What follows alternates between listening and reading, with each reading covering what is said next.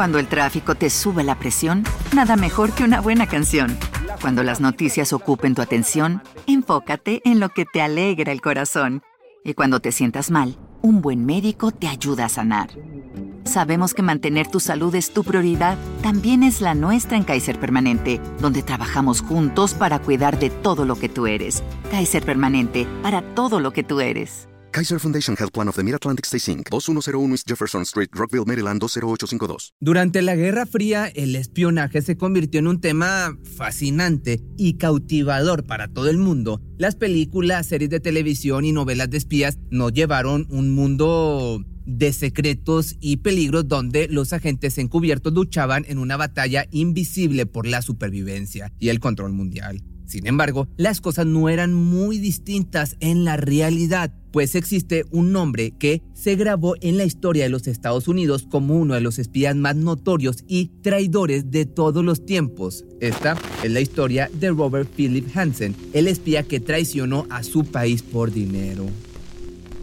El 18 de febrero del año 2001, los agentes encubiertos del FBI siguieron a Robert Hansen hasta el parque Foxton, esto es en Virginia, donde pudieron observar cómo colocaba un trozo de cinta blanca sobre una señal de estacionamiento. En ese momento, las sospechas de la agencia quedaron confirmadas. Robert era un espía que había pasado más de 20 años filtrando información a la Unión Soviética durante la Guerra Fría. Aprovechando su puesto como jefe supervisor de seguridad de informática de la misma agencia, había logrado engañar a todos para cumplir su cometido. Luego de colocar la cinta, que era la señal habitual para informar al enemigo sobre la obtención de inteligencia que pudiera serles de utilidad, el espía se dispuso a ocultar una bolsa de basura cuyo contenido incluía información valiosa sobre los planes del FBI. Pegó entonces el paquete debajo de un puente peatonal e intentó abandonar la escena. Sin embargo, no sabía que tenía a una gran cantidad de agentes vigilando cada paso que daba. Hansen se vio rodeado en cuestión de segundos y cuando notó que estaba a punto de ser capturado, solo pudo mencionar a sus antes compañeros por qué tardaron tanto.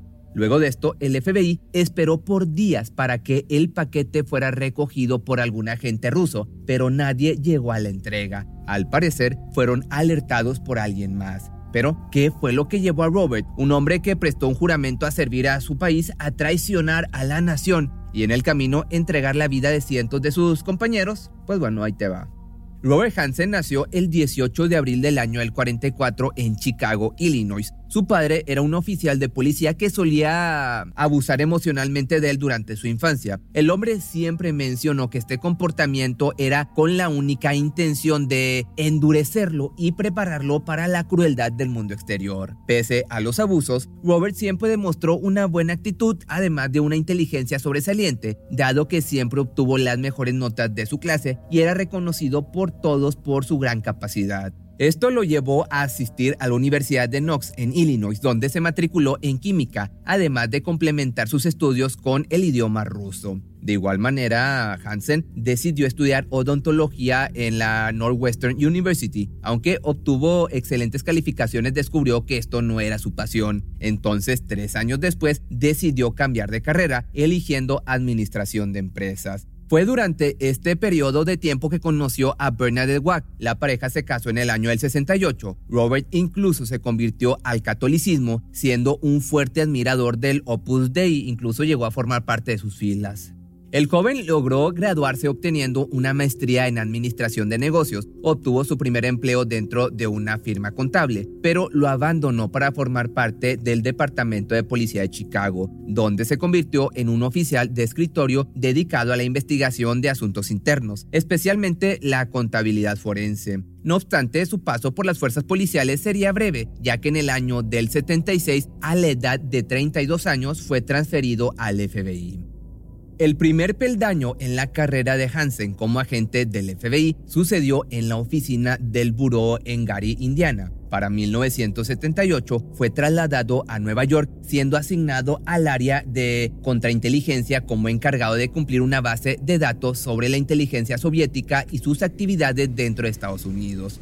En 1979, tres años después de su ingreso, Robert comenzó su carrera como espía a favor de la Unión Soviética al acercarse a la GRU, la Agencia de Inteligencia Militar Soviética. ofreciéndole sus servicios a cambio de dinero. Tras ser capturado jamás señaló que sus motivaciones fueran ideologías o sociales. Todo giraba, pues como te podrás imaginar y como todo en este mundo, giraba alrededor del dinero. Durante su primer periodo como espía, Hansen proporcionó a los soviéticos una gran cantidad de información clasificada, incluidas llamadas telefónicas grabadas del FBI y una lista sobre presuntos agentes encubiertos que ayudaban a la inteligencia soviética.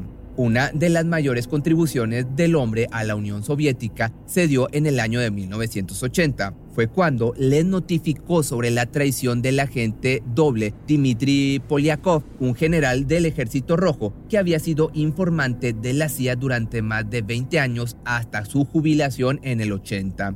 Inexplicablemente, Polyakov no fue arrestado de inmediato, sino hasta 1985, cuando otro informante estadounidense lo señaló como un doble agente. Esto dio pie para que los soviéticos comenzaran a investigar al sospechoso que finalmente fue ejecutado en el 88. En el 81, Robert fue trasladado a la oficina central del FBI en Washington, D.C., dentro del área encargada del presupuesto de la agencia. Su nuevo trabajo le dio acceso a todo tipo de información relativa a varias actividades del buró, debido a que éstas estaban especificadas en los documentos financieros, incluidas las actividades relacionadas a la intervención telefónica, vigilancia y análisis de datos. En 1983 fue transferido a la Unidad Analítica Soviética, encargada de identificar a los espías soviéticos en suelo norteamericano. Esto le permitió alertar a sus patrocinadores sobre qué agentes estaban en la mira del gobierno estadounidense para evitar que fueran capturados y obtener mayores ganancias económicas. Ese mismo año fue sorprendido por su esposa mientras redactaba un documento para revelar la identidad de tres agentes encubiertos. Cuando la mujer lo confrontó, el hombre mencionó que se trataba de un trabajo de contraespionaje para despistar al enemigo. Bernadette no creyó sus palabras y logró persuadirlo de abandonar sus actividades de traición, además de confesar sus pecados a la iglesia. Cuando se presentó ante el cura del Opus Dei, el padre le otorgó el perdón divino a cambio de que donara sus ganancias a la caridad. Richard mencionó haber donado el dinero a las Hermanas de la Caridad de la Madre Teresa de Calcuta, pero nunca se logró comprobar el donativo. Se presume que mintió al respecto. La esposa del espía Bonnie se desempeñaba como catequista en la congregación de Oak Crest el reverendo a cargo mencionó que el matrimonio asistía puntualmente cada domingo a la misa de las 6.30 de la mañana. Sostuvieron esta costumbre durante más de una década. Muchos de los compañeros de la oficina de Robert decían que el sujeto solía invitarlos constantemente a asistir con él a las ceremonias religiosas, intentando incluso convertir a aquellos que no profesaban su misma religión. Al parecer todo esto se trataba pues de una fachada, al menos por parte de Hansen, pues él disfrutaba grabar en secreto las actividades sexuales que tenía con su esposa, solo para mostrarlas a uno de sus amigos cercanos llamado Jack Hausher, un exteniente retirado del ejército con quien había forjado una gran amistad durante sus años en la policía de Chicago. Por si esto fuera poco, el informante instaló una entrada secreta hacia el ático de su casa que le permitía a su amigo observar toda la actividad que la pareja tenía en el dormitorio. Robert también disfrutaba compartir los detalles íntimos de su matrimonio en salas de chat por internet, proporcionando tanta información que aquellos que conocieran al matrimonio en la vida real podrían reconocerlo sin problemas. El par de amigos solía visitar clubes desnudistas donde se acercaban a las mujeres ofreciéndoles grandes cantidades de dinero, joyas e incluso automóviles. Una de las mujeres señaló que le ofreció acostarse con él en repetidas ocasiones, pero Robert siempre se negaba alegando que la única intención que tenía era la de convertir a las mujeres al catolicismo. Pero el temor a Dios no era tan grande como la ambición de enriquecerse de Richard, por lo que en el año del 85 retomó sus actividades de espionaje cuando fue trasladado de vuelta a Nueva York. El primero de octubre envió una carta a la KGB ofreciendo sus servicios de espionaje exigiendo 100 mil dólares en efectivo a cambio de información privilegiada. Hansen entregó a los soviéticos los nombres de tres agentes activos que enviaban información secretamente a Estados Unidos, Boris Yeltsin, Valery Martinov y Sergei Motorin. Esto resultó en la ejecución de los últimos dos, mientras que Yeltsin fue encarcelado durante seis años antes de poder emigrar a Norteamérica como testigo protegido, tras ser intercambiado por otro espía ruso. A principios de 1987, Roberts fue enviado de vuelta a Washington para que realizara un estudio sobre todas las infiltraciones de agentes de la KGB en Norteamérica. Esto con la intención de revelar si había otro espía informando, dado que se había descubierto que el agente de la CIA, Andrich Ahmed, fungía como informante doble para ambos bandos. Hansen, por su parte, se encargó de cubrir todas sus huellas para evitar ser detectado. La revelación sobre Ames le permitió desviar la atención sobre sus actividades ilícitas e incluso entró en la base de datos del FBI para saber si había alguna sospecha en su contra. Para su fortuna, nadie sospechaba nada. Para 1989, el hombre ya había entregado a los soviéticos una gran cantidad de información extraída del MASINT, un sistema que reúne toda la inteligencia de medios electrónicos como radares o satélites e interceptores de señales, entre otros. Por si esto fuera poco, también mencionó que cuando la Unión Soviética comenzó a construir su embajada en Washington, el gobierno local cavó un túnel debajo de la construcción para instalar un cuarto de espionaje. Esta habitación nunca fue utilizada debido a que temían ser descubiertos, pero esto no le impidió entregar toda la información al enemigo. Como pago recibió 55 mil dólares en efectivo, todo bajo el seudónimo de Ramón García. Debido a que Aldrich había sido desplegado en Italia durante el momento de la filtración, las agencias de inteligencia estadounidenses se dieron cuenta de que había otro traidor entre sus filas, por lo que comenzaron una búsqueda implacable hasta dar con la identidad del traidor. Robert nuevamente se vería en la necesidad de detener sus actividades de espionaje, dado que durante el 89 el acontecimiento mundial de la caída del muro de Berlín y la desaparición de la Unión Soviética provocaron que se quedara sin su segunda fuente de ingreso. A partir de ese momento, motivado por su paranoia, comenzó a infiltrarse en las computadoras de sus compañeros y otros agentes de inteligencia para investigar si era sospechoso de traición. En 1990, su cuñado Mark Wack, que también era empleado del FBI, pidió a sus superiores que investigaran a Robert por sus supuestas actividades de espionaje, esto debido a que su esposa encontró una gran pila de dinero en efectivo en el dormitorio de los Hansen, algo inusual en ese momento. La cantidad era tan grande que era imposible que la hubiera conseguido de manera honesta. Pese a que algunas personas notaron su actitud sospechosa y lo denunciaron ante sus superiores, el buró no inició procedimiento alguno en su contra. Cuando finalmente lograron comprobar la traición de Aldrich Ames en el 94, las agencias estadounidenses atribuyeron a él toda la fuga de información, por lo que pensaron que ya no había ningún infiltrado entre sus filas, dejando cualquier sospecha hacia Robert completamente de lado. Hansen indagó entonces nuevamente en los archivos del FBI para saber si estaba siendo investigado por espionaje. Al darse cuenta de que no era sospechoso, decidió contactar en 1999 al SVR, el equivalente ruso a la KGB, para ofrecer nuevamente sus servicios como espía. Pese a que el FBI no estaba detrás de Robert y no tenía sospechas de su participación, sabían que había más infiltrados dentro de las organizaciones de inteligencia. Uno de sus principales sospechosos se trataba de Brian Kelly, un elemento de la CIA que había sido identificado por un agente infiltrado de la KGB. Los federales registraron su casa, los federales registraron su casa, intervinieron su teléfono y lo mantuvieron bajo vigilancia. Sin embargo, en noviembre del año 98 se les ocurrió una idea completamente distinta. Los agentes enviaron a un hombre con acento ruso a las puertas de su hogar para que fingiera advertirle que su identidad había sido descubierta ofreciéndole además sacarlo del país junto con su familia si se presentaba al día siguiente en una estación del subterráneo. Los oficiales no esperaban que en su lugar Kelly reportara el incidente a sus superiores, demostrando su lealtad, por lo que desesperados decidieron adoptar una medida de presión más agresiva. En el 99, Brian fue separado de su cargo y puesto bajo un extenso interrogatorio, en el que a través de técnicas de presión psicológica buscaban obtener una confesión. Además de esto, su ex esposa, hermanas e hijos fueron llevados ante distintos entrevistadores con la finalidad de que delataran al hombre. Cabe mencionar que no tuvieron éxito alguno. todos negaron las acusaciones y la verdad era que Kelly estaba siendo falsamente acusado. Un año después del fatídico incidente del interrogatorio, los federales decidieron probar una nueva estrategia para encontrar al agente infiltrado. Optaron por comprar la información a un antiguo espía, cuya identidad jamás fue revelada. Finalmente, un empresario ruso que formó parte de las filas de la KGB aceptó la propuesta a cambio de una gran suma de dinero y de que el buró los integrara al programa de testigos protegidos, dándoles la nacionalidad y una nueva identidad.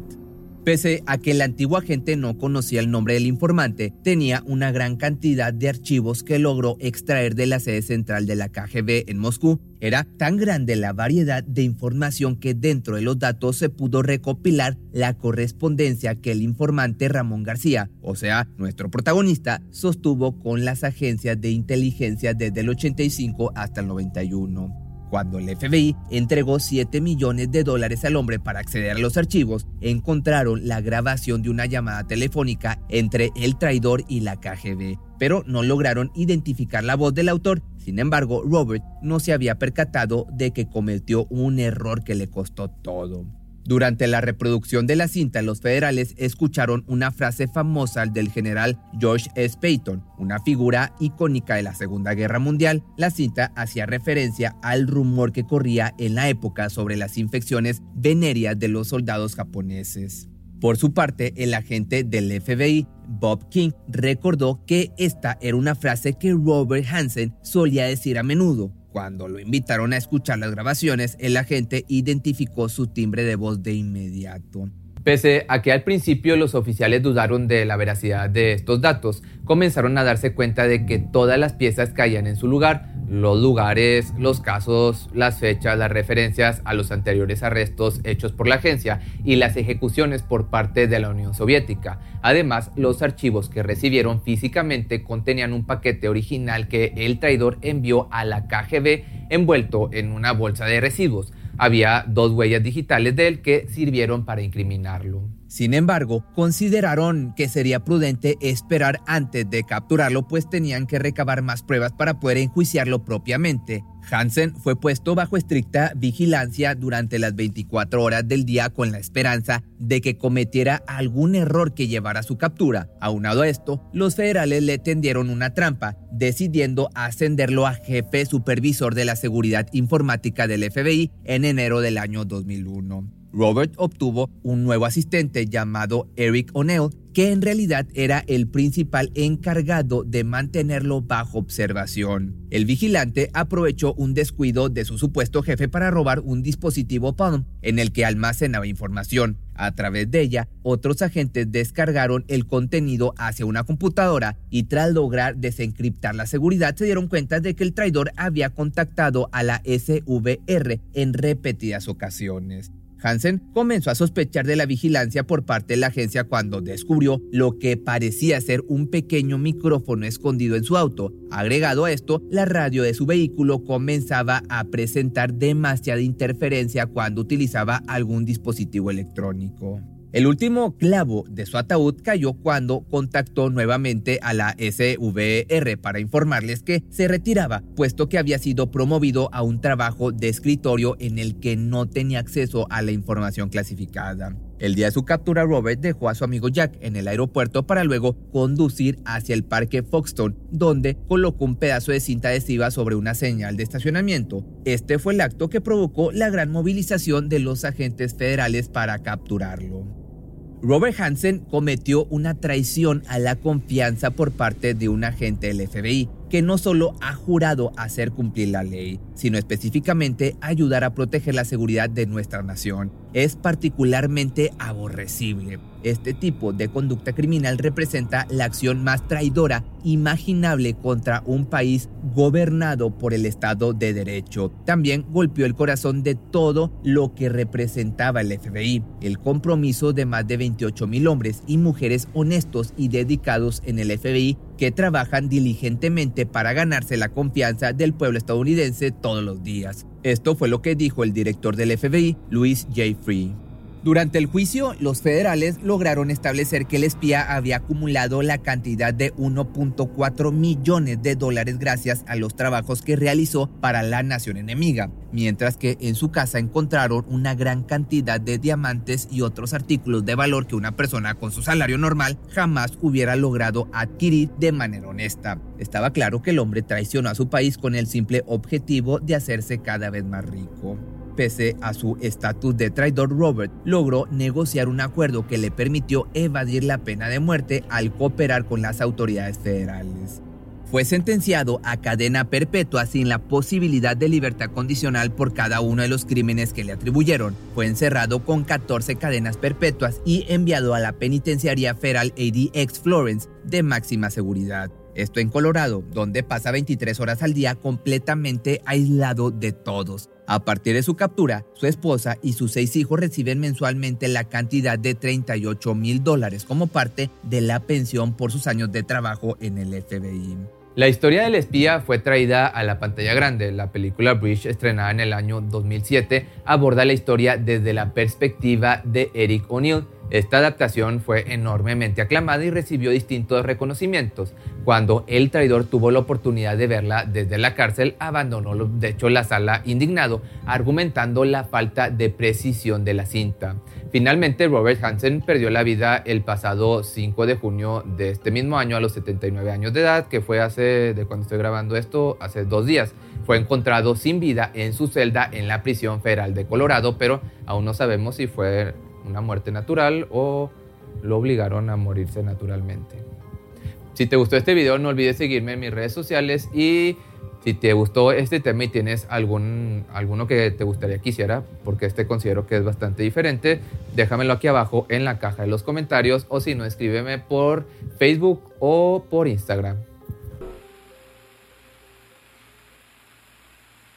¿No se merece tu familia lo mejor? Entonces, ¿por qué no los mejores huevos? Ahora, Egglands Best están disponibles en deliciosas opciones. Huevos clásicos, de gallina libre de jaula y orgánicos de Egglands, que ofrecen un sabor más delicioso y fresco de granja que le encantará a tu familia. En comparación con los huevos ordinarios, Egglands Best contiene la mejor nutrición como 6 veces más vitamina D, 10 veces más vitamina E y el doble de omega 3 y B12. Solo Egglands Best. Mejor sabor, mejor nutrición, mejores huevos. Visita egglandsbest.com para más información.